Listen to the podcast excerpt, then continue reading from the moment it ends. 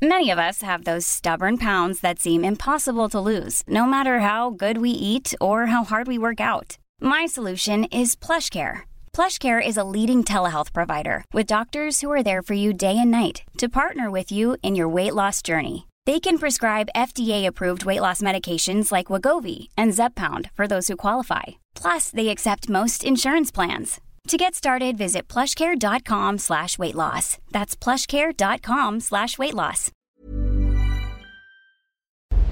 Porque el mundo actual no se entendería sin la economía y los negocios. Acompaña a Mario Maldonado, el columnista de negocios más joven y objetivo del periodismo financiero, en su programa Bitácora de Negocios.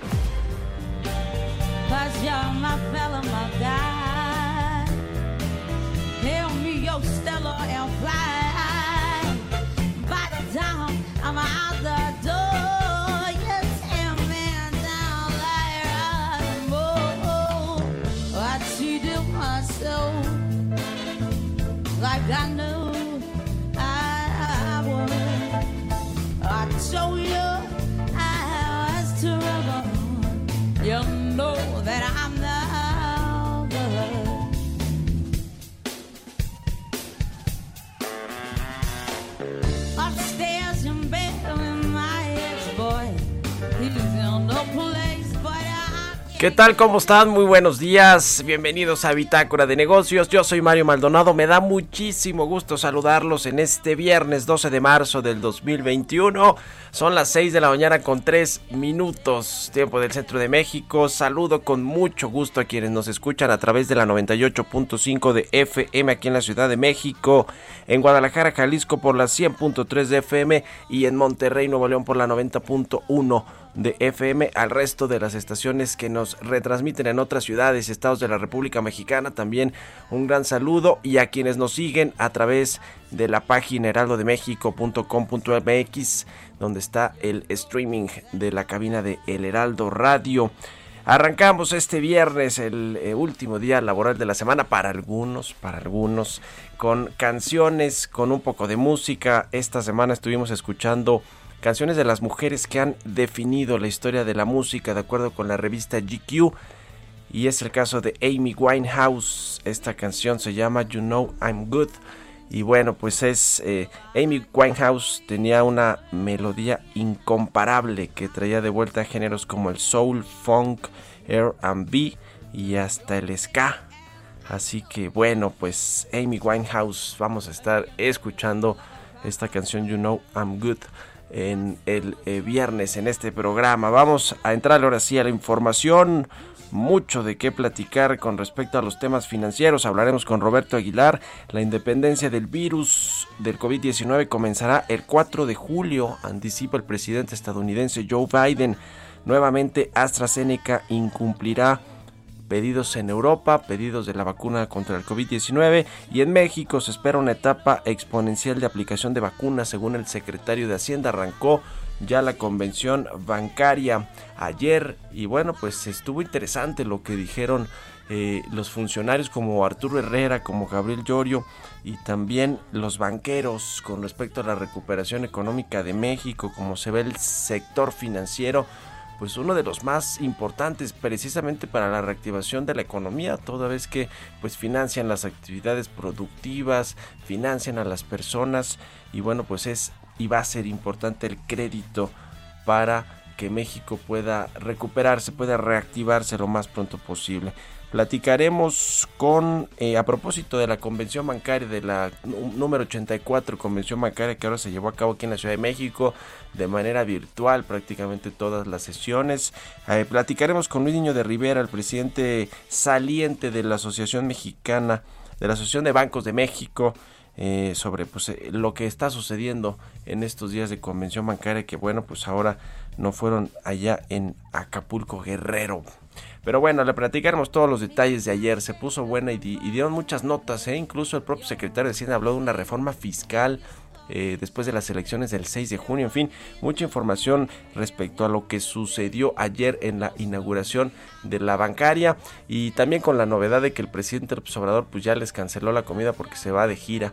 Hoy iba a comer con los empresarios, con los banqueros precisamente y les dijo que no. En fin, va de mal en peor ¿eh? la relación del gobierno con los empresarios. Bueno, vamos a hablar también con Maris del Olmo, cofundadora de Mia Co-Growing, sobre un foro virtual que se va a llevar a cabo mañana. Se llama Desnormaliza, es un espacio dedicado a promover la igualdad de género en México.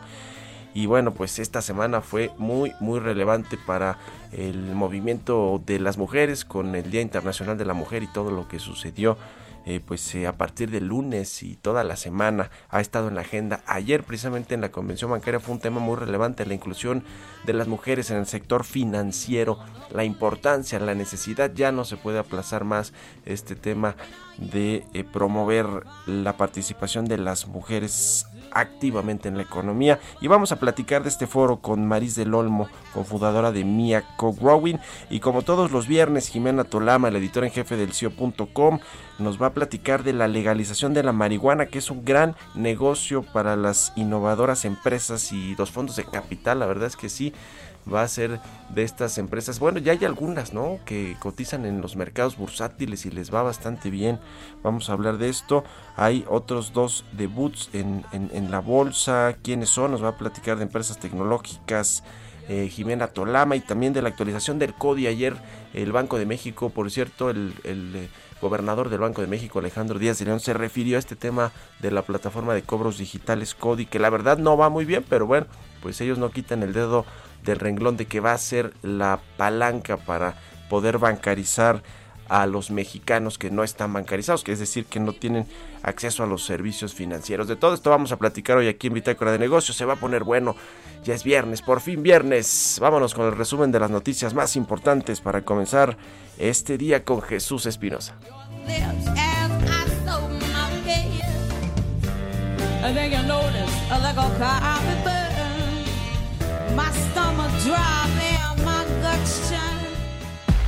El resumen. De acuerdo con un expediente publicado este jueves en el Consejo de la Judicatura Federal, un juez especializado en competencia ordenó la suspensión provisional de la reforma a la ley de la industria eléctrica, con lo cual no aplicará para nadie hasta que no se dicte sentencia. Luis Niño de Rivera, presidente de la Asociación de Bancos de México, dio este jueves el mensaje inaugural de la 84 Convención Bancaria, donde hizo alusión a que por la pandemia esta edición fue en un formato digital.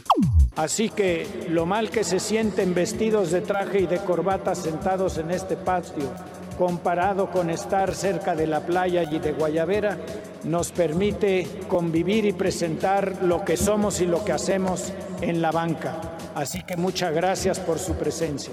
Finalmente, les doy la bienvenida a esta convención porque sé que los temas que tratamos son de trascendencia para cada uno de nosotros, para cada uno de nuestros negocios y al final para el país entero. En un comunicado, la Comisión Federal de Electricidad presentó las principales características de seis proyectos prioritarios de generación que serán sometidos a concurso en las próximas semanas a través de su micrositio de concursos. El presidente de Estados Unidos, Joe Biden, promulgó este jueves el proyecto de ley de ayuda para la pandemia de 1.9 billones de dólares, con lo que corona su primer gran logro legislativo y permite que la ayuda fluya a decenas de millones de personas, empresas y gobiernos estatales y locales. Bitácora de negocios en El Heraldo Radio. El editorial.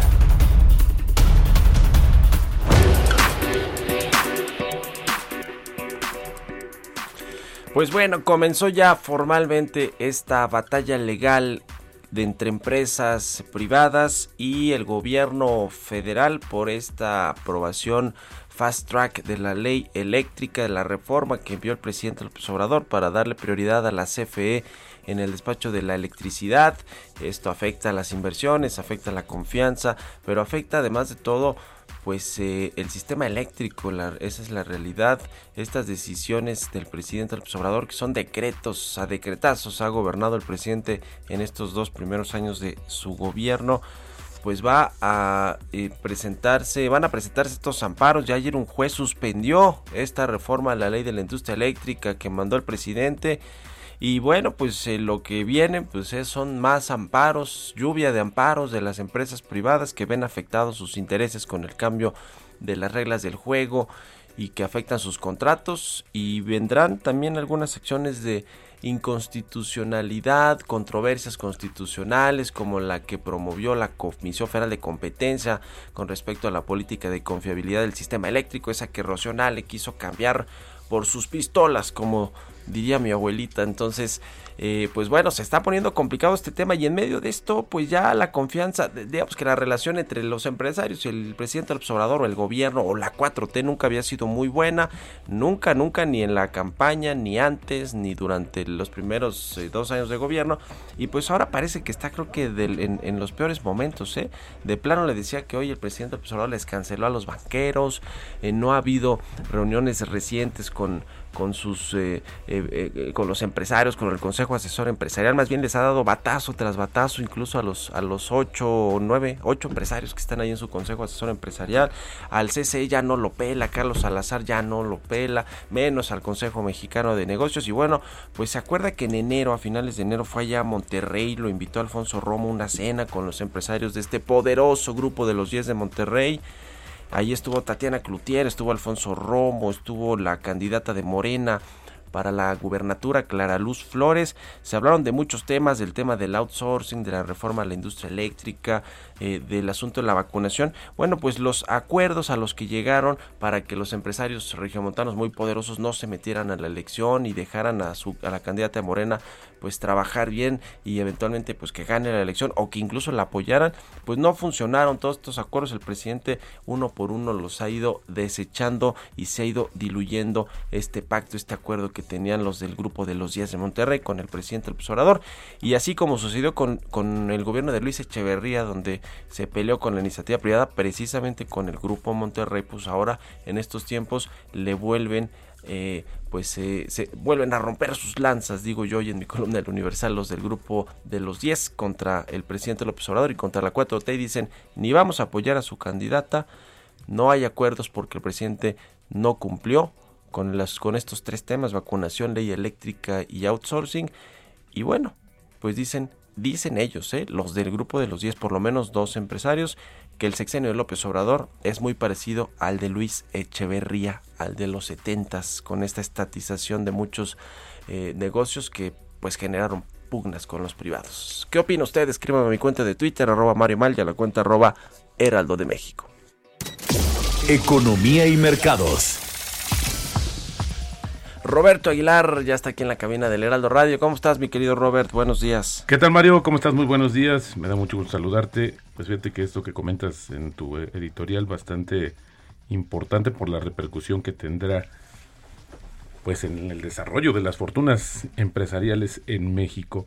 Pues fíjate que ayer el Standard Poor's y el Dow Jones alcanzaron máximos históricos debido a la menor preocupación por la inflación, mientras que una caída mayor a la esperada en las solicitudes de ayuda por desempleo en Estados Unidos y la promulgación justo del estímulo económico, pues reforzaron la expectativa de una fuerte recuperación, además de que el Banco Central Europeo reiteró su apoyo y determinación de mantener la tasa de referencia baja el tiempo que sea necesario. Sin embargo, Mario, el optimismo podría ser efímero. De hecho, porque regresan los temores de presiones inflacionarias y una toma de utilidades provoca que los futuros de las bolsas estadounidenses, especialmente el Nasdaq, pues ya estoy viendo aquí, ya está bajando 2% los futuros, es decir, que seguramente se dará eh, un ajuste y bueno, pues el, el, incremento que te había platicado, pues sí, resultó bastante efímero. Pero fíjate que yo creo que más bien el tema más importante para la economía mexicana fueron las declaraciones de ayer del presidente de Estados Unidos, Joe Biden, que primero propuso, eh, eh, dio una eh, conferencia,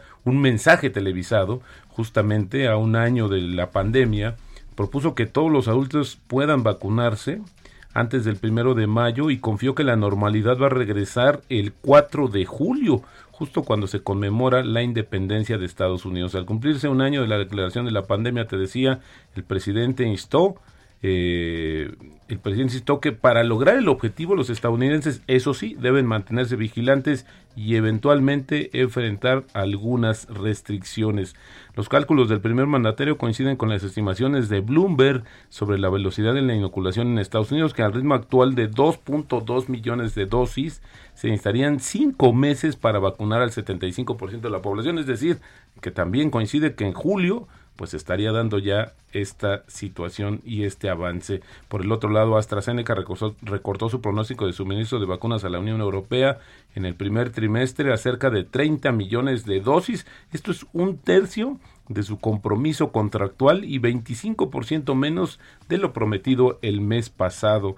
El déficit sin duda va a representar un nuevo obstáculo en los planes de vacunación de la Unión Europea, afectado por eh, justamente los países que han sido afectados por repetidos retrasos en el suministro de vacunas y el lento despliegue en algunos países. Apenas el 25 de febrero, Mario, el jefe de AstraZeneca, Pascal Soriot, dijo al Parlamento Europeo que la compañía trataría de entregar 40 millones de dosis al finales de marzo, lo que pues simplemente no va a suceder. Y bueno, pues si fuera poco, ayer se dio a conocer Mario que autoridades de salud de Dinamarca, Noruega e Islandia suspendieron temporalmente el uso de la vacuna AstraZeneca tras informes de la formación de coágulos de sangre en personas vacunadas. Austria dejó de usar un lote de vacunas de AstraZeneca, pero no la suspendió. Investiga un deceso por trastornos de la coagulación y una enfermedad por la embolia pulmonar. Sin embargo, la Agencia Europea de Medicamentos afirmó que los beneficios de la vacuna superan sus riesgos y puede seguir siendo administrada. Y bueno, pues ese es el argumento que tomaron en México. Y bueno, ayer se dijo que, que aquí se va a seguir usando la vacuna de AstraZeneca y Alemania acaba también de informar que seguirá utilizando la cura. Y en contraste, Pfizer dice que va a superar su meta global de producción de vacunas hasta 20% este año, con la fabricación de 2.300 millones de dosis eh, perdón, de 2.300 a 2.400 millones de dosis. Esto también lo dijo justamente el presidente de la compañía. Y bueno, también estimó que para el cuarto trimestre de este año alcanzaría una tasa de producción de 3.000 millones de dosis al año y debería poder producir esa cantidad también en 2021. Pfizer espera cumplir con su compromiso de suministrar 120 millones de dosis de vacunas al gobierno de Estados Unidos a finales de marzo.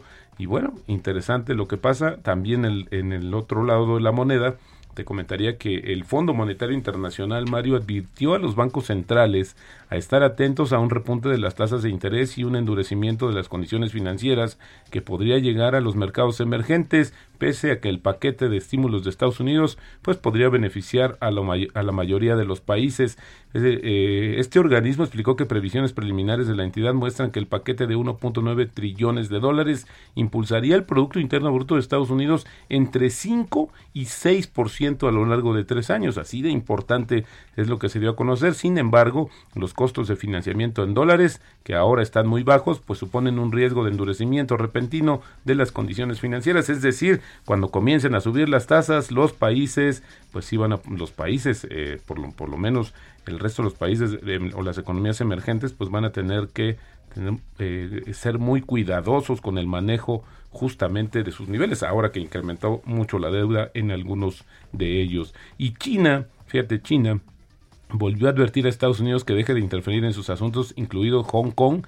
Esto lo dijo hoy el portavoz del Ministerio de Relaciones Exteriores y como tú sabes, pues también anticipó que la reunión que está programada para la siguiente semana, que va a ser justamente eh, el jueves en Alaska, pues serán difíciles. Es más, todavía no se reúnen, Mario, y ya se están peleando otra vez y la Asociación de Bancos de México, ahora que comentabas con la convención bancaria, pues justamente también informó que en los últimos dos años logró reducir las comisiones bancarias 21%. Hay que recordar que el año pasado, pues el presidente les, les pidió que hicieran justamente este, esta disminución de las comisiones que cobran a sus clientes. Y el tipo de cambio Mario fíjate ya está empezando a pues a presionarse. Ahora lo tenemos en 2081 y bueno, pues fíjate que la frase del día de hoy, si me lo permites, dice el 4 de julio no solo celebramos nuestra independencia como país, sino que comenzaremos a sentar las bases para nuestra independencia de este virus. Esto lo dijo ayer el presidente Joe Biden. Muchas gracias, Robert. Y ahí viene la reforma fiscal, ¿no? Ya la anunció Arturo Herrera después de las elecciones. Fíjate que lo había dicho en un evento de Santander y que va a ser una reforma que no es que cobren más, sino que se cobren mejor. Así es que bueno, que, que, es algo que había dicho Raquel Buenrostro. no necesitamos una reforma, nada más necesitamos cobrar impuestos a los que no pagaban, ¿no? Y me refiero a los ya cautivos, los otros ya de eso, eso nunca va a pasar en este sexenio que haya más eh, personas pagando impuestos de los que no pagan, es decir, los informales. Pero bueno, gracias A Roberto. contrario, muy buenos días. Roberto Aguilar, síganme en Twitter, Roberto AH, son las 6 con 21. Mario Maldonado en Bitácora de Negocios. Vamos a platicar con Maris del Olmo, ella es cofundadora de Miaco Growing, sobre este foro virtual Desnormaliza, un espacio dedicado a promover la igualdad de género en México y se va a llevar a cabo mañana un evento bajo la temática Respetando y Reconociendo Nuestro Cuerpo. ¿Cómo estás, Maris? Muy buenos días. Hola, muy buenos días, Mario. Muy bien, gracias por, por la invitación y por el espacio. Cuéntanos, por favor, de este foro eh, virtual de mañana. Pues sí, así como, como bien lo dices, este foro es una tradición de desnormaliza y esta ocasión como parte de la lucha por el cumplimiento de los derechos de las mujeres en el marco pues, del Día Internacional de, de- las Mujeres. Eh, llevamos a cabo esta edición en donde eh, vamos a discutir sobre la diversidad de los cuerpos y sobre eh, la importancia de ampliar los márgenes de, la belleza, ¿no? Muchas veces seamos este,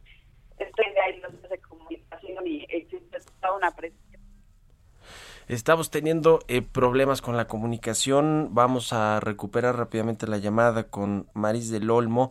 Pero eh, bueno, le decía, este evento se va a llevar a cabo mañana, este 13 de marzo, eh, de manera virtual, como prácticamente están haciendo ya todos los foros y, y eventos.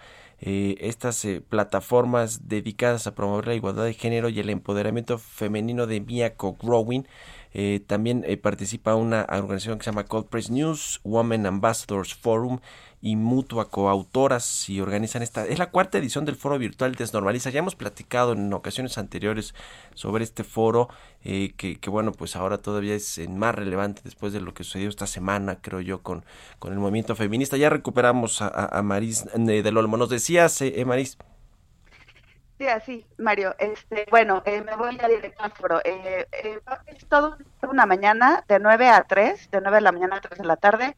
Vamos a tener pláticas, entrevistas, música, stand-up y lo que buscamos es normalizar todos los cuerpos en todas sus formas y cuestionar las normas estéticas que nos han impuesto para crear así la definición que tenemos de belleza. Entonces vamos a hablar sobre salud mental, autovalidación y amor propio, los ciclos biológicos del cuerpo, consecuencias físicas y psicológicas del abuso sexual, también sobre los cuerpos no hegemónicos y el racismo, el derecho a la placer y la sexualidad de las mujeres, eh, la relación emocional con la alimentación, el mito de la virginidad, y bueno, la importancia de las redes sororas para sonar en colectivo, entre varios temas. Este, tenemos varias invitadas, como Brenda Ibarra, eh, Nat Campos, Gaby Mireles, que es coach de autoestima, tenemos a la neuropsicóloga Ariana Ugarte, van a participar con nosotros eh, las hosts del podcast Afro Chingonas, y bueno, este va a ser un día lleno de, de, aprendizaje, y pues este foro lo estamos haciendo para, para conocernos mejor las mujeres y para pues, para crecer y sonar en colectivo. Uh -huh. en, en, 30 segunditos, Maris, ¿cuáles eh, lo son las, eh, las redes sociales o dónde puede acceder la gente a este foro mañana quien esté interesado? Las redes sociales son arroba desnormaliza, eh, Instagram, Facebook y Twitter y eh, registro es totalmente gratuito a través de nuestra página web que es www.desnormaliza.com. Eh, ahí se registran y les llega un link eh, para acceder el día de mañana al foro de las 9 en punto. Buenísimo, pues ahí está la invitación. Te agradezco mucho que nos hayas tomado la entrevista. Muy buenos días. Buenos días, Mario, al contrario. Hasta luego, Maris del Olmo, cofundadora de Miaco Growing, con la invitación a este foro. Vamos a hacer una pausa, regresamos. Continuamos en un momento con la información más relevante del mundo financiero en Bitácora de Negocios con Mario Maldonado. Regresamos. Heraldo Radio. Heraldo Radio. La HCL se comparte, se ve y ahora también se escucha. Estamos de vuelta en Bitácora de Negocios con Mario Maldonado. Innovación. Ya estamos de regreso aquí en Bitácora de Negocios. Son las 6 de la mañana con 30 minutos, tiempo del centro de México. Vamos a platicar con Jimena Tolama, la editora en jefe del CIO.com, como todos los viernes. Jime, ¿cómo estás? Muy buenos días. Hola Mario, buenos días, ¿cómo estás? Vámonos de lleno a la información porque esta semana sucedieron varios eventos desde diversos frentes, uno a nivel legislativo, otro a nivel fiscal y otro a nivel eh, sector bancario. Pero vámonos quizá por el que fue yo creo que el más importante, eh, que es el avance de la despenalización de la marihuana en México. La Cámara de Diputados ya aprobó esta iniciativa de ley y solo falta que el Senado la revise y finalmente dé el visto bueno para promulgarla. Pero más allá del debate sobre el uso lúdico y médico o de si aún criminaliza a quienes la poseen, hay que tener muy a la vista lo que va a suceder a nivel industrial, porque se puede crear ahora sí el mercado de cannabis más grande del mundo o, o uno de los más competitivos de entrada. Para tener el dato fresco, me voy a basar en lo que dice la Agencia de Control y Drogas de Estados Unidos, porque todavía pues no hay datos muy confiables, pero se estima que México es el segundo productor más grande de cannabis en el mundo y la principal fuente extranjera para el mercado estadounidense. Esto significa que hay medio millón de personas involucradas en toda la cadena de producción se generan entre, entre, entre 15 y 27 mil toneladas de producto al año. Y todo esto pues sí por ahora en un mercado más ilegal que legal, pero de ahí la gran oportunidad de negocio. ¿Qué es lo más importante que hay que seguir de cerca eh, en el corto plazo? La comercialización. La clave está en estos, o, va a estar en estos tipos de licencias que van a expedirse para cultivar, para vender o para exportar. Y aquí viene lo interesante, porque entonces se abre la puerta en mayor medida sí a grandes empresas ya establecidas como HempMeds o Aurora Cannabis en Canadá, que está arrasando, pero también entran aquí el emprendimiento e innovación a pequeñas escalas. Hay un estudio de Endeavor, este gran impulsor de empresas innovadoras en el mundo, que calculó que hay ya más de 500 marcas registradas en México que están relacionadas a la venta de productos de cannabis, muy a la par de Estados Unidos y Canadá este número. Son empresas que llevan ansiosas esperando a que se resuelva la regulación y que quieren aplicar el uso de la cannabis en comida, en bebida, en productos de belleza y, y de cuidado personal. Te sorprendes si te digo que hasta en el cemento puede entrar el uso de esta planta. Y también hay temas más innovadores, todavía en cuestión de producción y cultivo. Y esto también lo menciona Endeavor, como la hidroponía, por ejemplo, porque no todo se queda en el producto final, sino que hay detrás. Entonces está la hidroponía, eh, la mejora agrícola con tecnologías de blockchain, por ejemplo, que es esta cadena de bloques que se utiliza para transaccionar criptomonedas como Bitcoin, también entra la cuestión de la modificación genética, en fin, con todas estas variables a considerar es que México apunta sí o sí a liderar en términos de importación y también de exportación, además de que van a eh, eh, estas empresas pueden acceder ya legalmente a los más de 1.4 millones de mexicanos que consumen esto. Aquí por supuesto entran también quienes inyectan dinero para potenciar estos nuevos negocios. Por ejemplo, ya tenemos dos fondos aquí en México, ansiosos también por empezar a abrir la cartera. Uno es The Happy Capital Fund, un nombre muy ad hoc, y otro que se llama Jax Capital. Pero mientras no se pulan muchas reglas en la ley, yo creo que quizá vamos a seguir viendo en el corto plazo a muchos otros inversionistas que prefieren no involucrarse por el momento hasta tener más claro este marco legal. De cualquier forma, ahí ya están ya las cifras y es un mercado que al menos en México para 2028 se estima que valga 2 mil millones de dólares. Por supuesto, Hacienda también ya tiene puesto el ojo en esto, pero ya lo veremos en el mediano o largo plazo en términos fiscales. Y pasando a otros temas, precisamente hablando de pago de impuestos, Netflix esta semana se dio de alta en el SAT, pero esto quiere decir que la plataforma ya va a pagar impuestos como cualquier otra empresa mexicana porque cambió su residencia. Netflix lo que pasa es que antes estaba como una plataforma digital que prestaba servicios en México, pero que tenía residencia en el extranjero. Netflix formaba parte de esta lista. Y todo parte de este debate que hubo meses atrás sobre si debían estas plataformas o no pagar eh, impuestos. Al final sí lo establecieron con el IVA, pero con cargo al consumidor, por supuesto, que ya lo hemos platicado acá. Pero ahora no solo es IVA, sino que ya esta empresa ya va a declarar ingresos y entonces ya va a pagar el impuesto sobre la renta, que es el ISR. De hecho, eh, ayer en un tuit el subsecretario de Hacienda, Gabriel Llorio, eh, aclaraba esto.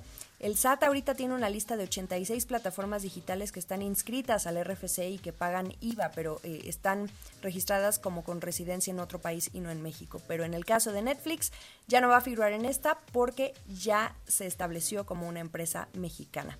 Y finalmente, Mario, recordarte que hace un año, exactamente, cambiando ya de tema, Hablábamos del avance de CODI y su implementación. Es este proyecto de cobro digital que, que, lanzaron entre el gobierno y el sector bancario. Aprovechando ahorita que este sector financiero vuelve a reunirse en la convención bancaria, esta vez de manera virtual por el tema de la pandemia, Comentarte que no ha habido ningún avance significativo, las prioridades cambiaron, pero en un diagnóstico que hacemos en el CIO, la realidad es que vemos eh, y lo que nos dicen analistas es que desaprovecharon esta ola digital que se dio con la pandemia. En septiembre pasado se cumplió un año de que se lanzó este programa, lo habían lanzado en septiembre de 2019 pero no se cumplieron las metas. Preveían 18 millones de usuarios y 28 millones de transacciones para entonces, al cumplir el año. Pero ahorita tienen poco más de 8 millones de cuentas. De hecho, ayer en la inauguración de la convención bancaria, el, gobernador de Banco de México dio esta cifra. Y más o menos andan en, la, en las 1.7 millones de operaciones. Entonces, pues sí es una transaccionalidad muy baja.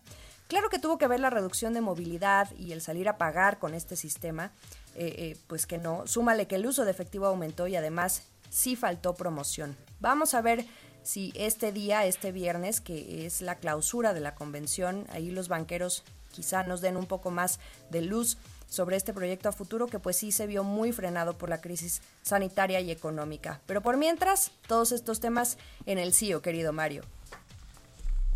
Gracias, eh, Jimena. Jimena Tolama, la editora en jefe de elcio.com. Son las 6.37 minutos. Vamos con las historias empresariales. Historias empresariales.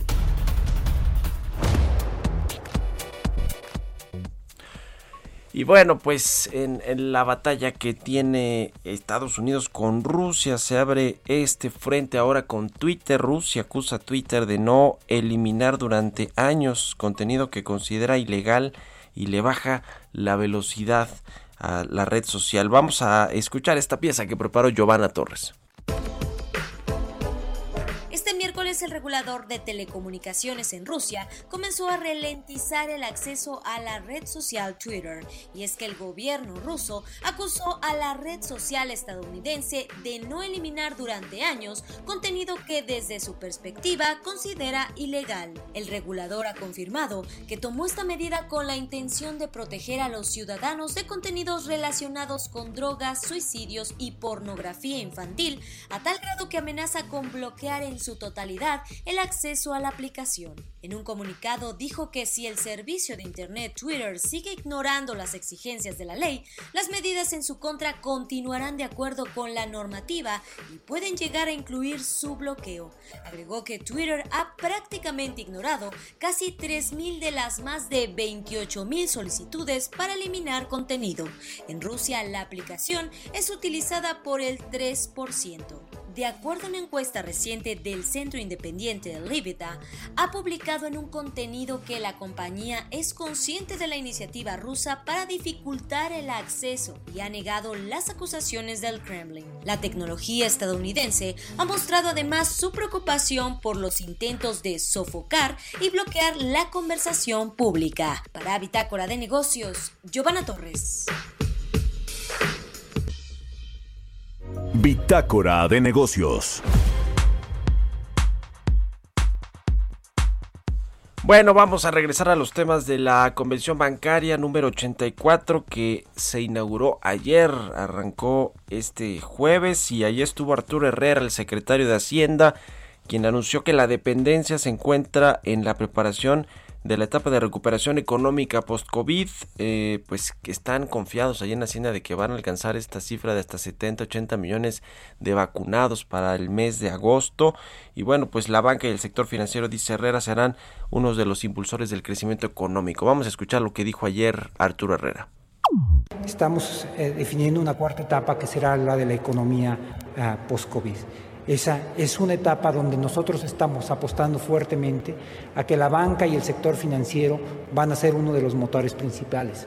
Por eso el, título de esta convención, de 84 Convención Bancaria, donde se sitúa la banca como un impulsor del crecimiento económico para el 2021. También estuvo el gobernador del Banco de México, Alejandro Díaz de León, quien afirmó que derivado de la pandemia del COVID-19 la economía mexicana enfrentó una combinación de un choque financiero, uno de oferta y otro más de demanda. Esto dijo el banquero central. A raíz de la pandemia, la economía mexicana enfrentó la combinación de tres choques. Un choque financiero con un incremento súbito en la aversión al riesgo en los mercados financieros internacionales. Se enfrentaba el riesgo de una sobrereacción en el mercado cambiario, en las primas de riesgo y en los flujos de salida de capital. Segundo, un choque de oferta, propiciado por las medidas para contener la propagación del virus, como la paralización en la producción de diversos bienes y servicios. También se resintieron afectaciones en las cadenas globales de valor y en la provisión de insumos para la producción nacional. Tercero, un choque de demanda. La propagación de la pandemia a nivel global redujo la demanda externa en su fase inicial, mientras que las medidas de distanciamiento social adoptadas en el país, así como los menores ingresos de los hogares y empresas, propiciaron una contracción significativa de la demanda interna. Y Juan Pablo Graf eh, Noriega, el presidente de la Comisión Nacional Bancaria y de Valores, sostuvo que la situación sanitaria actual no tiene precedentes y el reto para todos ha sido enorme, pero la respuesta ha estado a la, a la altura de las circunstancias. Esto dice Juan Pablo Graf de la Comisión Bancaria y de Valores. Sin duda alguna, el reto para todos ha sido enorme, pero asimismo la respuesta ha estado a la altura de las circunstancias. En particular, la gestión de los riesgos de crédito y operativo en la pandemia han significado uno de los desafíos más importantes para los intermediarios financieros del país desde la crisis global del 2008. Las autoridades financieras hemos dado un seguimiento puntual a dichos riesgos. Bueno, pues eh, eh, a propósito de este tema de los eh, principales funcionarios que estuvieron ayer en la Convención Bancaria, también el secretario Herrera anunció el relevo de Carlos Noriega de la Dirección General de Nacional Financiera y el Banco Nacional de Comercio Exterior, el Banco Mext, lo va a, a- suplir o su cargo va a ser ocupado por Juan Pablo de Botton, quien viene del SAT, de la Dirección General de Planeación del Servicio de Administración Tributaria, así que pues un nuevo enroque ahí en la banca de desarrollo. Son las 6 con 43 minutos, vamos a otra cosa. Entrevista.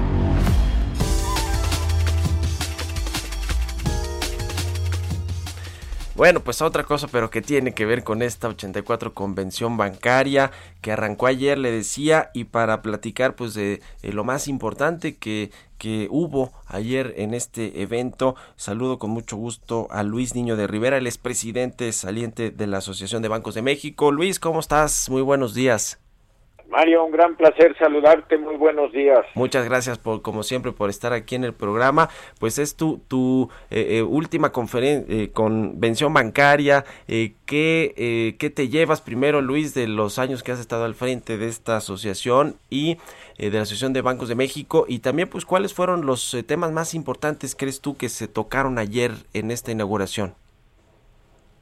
Muchas gracias, Mario. Pues sí, efectivamente, este es eh, mi última convención como presidente del ABM, pero ahí seguiré asistiendo. Sí, por supuesto, por supuesto. Eh, pero, eh, mira, ayer tuvimos un día muy valioso. Primero empezamos con un panel de mujeres eh, sobre eh, la situación de la banca a nivel internacional y en México, donde participaron Ana Botín, que es presidenta del Consejo de Santander, también estuvo Elizabeth Duke, que es eh, ex integrante de la Reserva Federal en Estados Unidos, y eh, tuvimos también la participación de Galia Borja, que es subgobernadora del Banco de México. Fue una eh, mesa muy valiosa donde tuvimos muy buenos puntos de vista. Después firmamos un convenio entre Hacienda y la ABM sobre equidad de género en la que buscaremos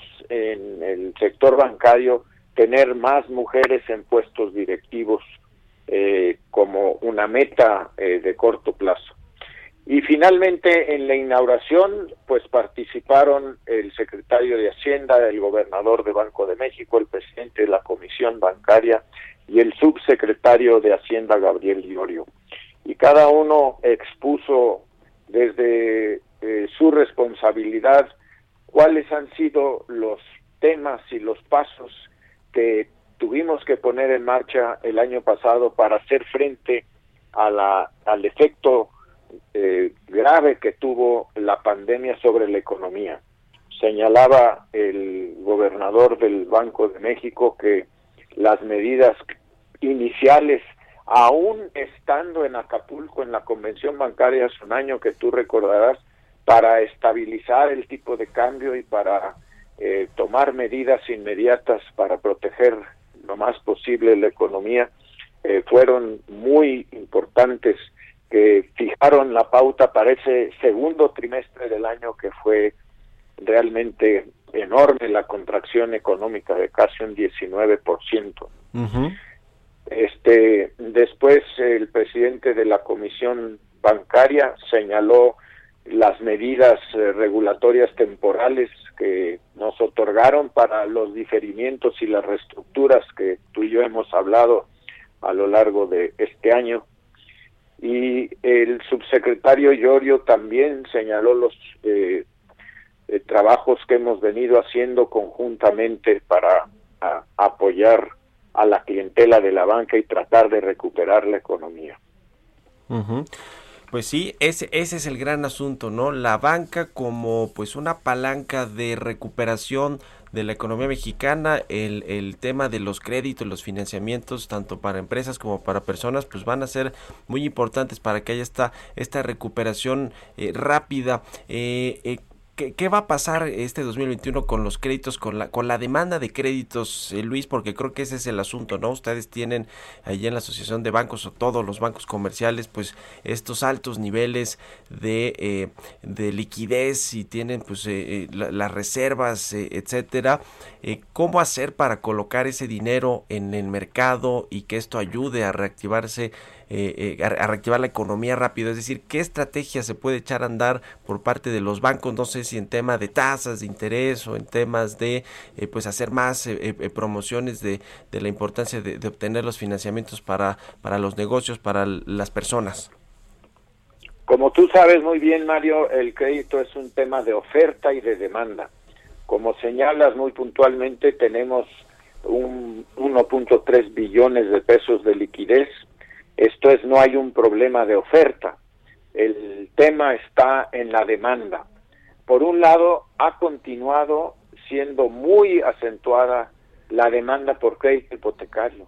a lo largo de este año, eh, el crédito hipotecario ha crecido al arriba del 9% si anualizamos cada mes. Y eso te revela uno que hay una enorme competencia entre bancos y las tasas están a niveles históricamente bajos. Tú puedes conseguir hoy una hipoteca a un solo dígito a 15 o 20 años, eh, que están entre el 8 y el 9%, lo cual es eh, muy atractivo. Y así lo está viendo una parte importante de, de la clientela de la banca. Pero por otro lado tenemos muy contraída la demanda de crédito al consumo en tarjetas de crédito, en bienes de consumo duradero, en préstamos personales. Eh, hay poca demanda porque la mayoría de las personas que tienen acceso a ese crédito están siendo muy prudentes en su manejo de la deuda. Han preferido y eh, manejado su liquidez con mucho más tino, porque el confinamiento ha hecho que todos nos replanteemos el gasto personal y familiar qué es lo esencial y qué es lo superfluo, qué puedo dejar de un lado y por lo tanto se está usando menos el crédito. Y vamos a ver una reactivación de eso solamente cuando acabemos el plan de vacunación y recuperemos el empleo que se perdió el año pasado. Sí, es un círculo virtuoso que se tiene que generar en la economía para que eh, pues se pueda reactivar todo, ¿no? El crédito, los empleos, eh, la reapertura de muchas empresas que tuvieron que cerrar por la crisis del COVID-19. Eh, pues sí, muy, muchos temas interesantes. El, secretario de Hacienda incluso habló de que se va a plantear de nuevo esta reforma fiscal después de las elecciones del próximo 6 de junio. ¿Cómo ves este tema, Luis, que pues es importante para el gobierno en, términos de generación de nuevos ingresos o de más ingresos para los presupuestos y para el gasto público, pero también pues para que haya una mayor inclusión ¿no? de, contribuyentes que no están pues eh, eh, actualmente pagando impuestos y que se necesita ampliar esta base fiscal? Sí, eh, Mario, es muy importante lo que señalas. Eh, primero, eh, el presidente ha sido muy puntual en bajar el gasto público. él está muy consciente que el gobierno gastaba mucho y gastaba mal. Y ahora, con la austeridad que ha impuesto ya durante dos años en el gasto público, estamos viendo un mejor manejo de los recursos, no hay déficit fiscal y eso eh, es una buena señal. Sin embargo, eh, el ingreso también se ha caído por la falta de actividad económica. Muchas empresas han dejado de eh, tener utilidades y por lo tanto el impuesto sobre la renta se ha caído, ha bajado el consumo de combustibles y de otros productos y servicios que generan el IEPS y el IVA y pues eso es un tema relevante, ¿no? Pero por otro lado, tú necesitas en un país como México, en esta circunstancia, que la política fiscal también estimule la inversión y el crecimiento eh, y que estimule el empleo, porque el empleo también genera impuestos, el empleo formal. Desafortunadamente en México está hecha toda la regulación para eh, formalizarse eh, que incentiva la informalidad, porque es muy complejo eh, abrir una empresa nueva. Todos los trámites burocráticos que tienes que, seguir, eh, tienes que ir presencialmente al SAT, al IMSS, al INPI, este, a, salud, tienes que hablar inclusive con eh, los bomberos municipales para que vengan a ver tu establecimiento. E, es muy complejo. Toma meses el hacer ese trámite. Y obviamente la mayoría de las personas con recursos bajos que están hoy en la informalidad dicen, ¿para qué me meto en ese lío si puedo seguir donde estoy? Y por eso no ampliamos la base tributaria. Sí, correcto. Pues nos quedan dos minutitos. Eh, Luis, eh, sales ya eh, como, como presidente de la Asociación de Bancos de México, tomaste esta encomienda en marzo del 2019, te la, te la entregó Marcos Martínez y ahora pues te toca hacer lo propio. ¿Qué te llevas en dos minutitos? ¿Qué ha sido lo bueno, lo malo, lo feo de, de, este, de este encargo de, de ser presidente de la Asociación de Bancos? Para mí ha sido un privilegio, Mario, servir al gremio. Eh, la confianza de mis colegas me permitió estos dos años de trabajo intenso. He tenido la fortuna de contar con un comité de dirección de grandes profesionales de la banca, Carlos Rojo, que es el presidente ejecutivo, y los vicepresidentes, que son Julio Carranza, Adrián Otero, eh, Eduardo Zuna y Raúl Martínez Hostos, han sido extraordinarios en eh, el, trabajo que hicimos. Pero la ABM también tiene presidentes de comisiones y coordinadores de comités que son eh, banqueros de alto voltaje y, eso es lo que fortalece al gremio. Eh, yo no yo no tengo ningún recuerdo de nada malo y nada feo, al contrario tengo este un gran agradecimiento a mis colegas y pues me, me voy eh, consciente de que he aprendido más de lo que he dejado y pues eh, seguiré mi camino ahí en Banco Azteca trabajando intensamente. Tengo que devolver dos años del tiempo que le dediqué. La mitad de mi tiempo al ABM se lo tengo que devolver a Banco Azteca con mucho más entusiasmo. Muy bien, pues, pues muchas gracias, eh, estimado Luis Niño de Rivera, presidente saliente de la Asociación de Bancos de México. Gracias eh, por haber tomado esta entrevista y muchas otras eh, durante estos dos años que estuviste al frente de la asociación. te agradezco y que estés muy bien. Muy buenos días. Mario, yo soy el agradecido por tu interés en la banca, por tu eh, análisis y tu crítica constructiva con ese profesionalismo que tienes. Siempre ha sido un privilegio trabajar este, en los temas y hablar contigo. Muchas gracias a Luis Niño de Rivera. Con esto llegamos al final de Bitácora de Negocios. Nos despedimos. Quédense aquí en el Heraldo Radio con Sergio y Lupita. Hasta el lunes. Muy buenos días. Esto fue Bitácora de Negocios con Mario Maldonado, donde la H suena y ahora también se escucha. Una estación de Heraldo Media Group.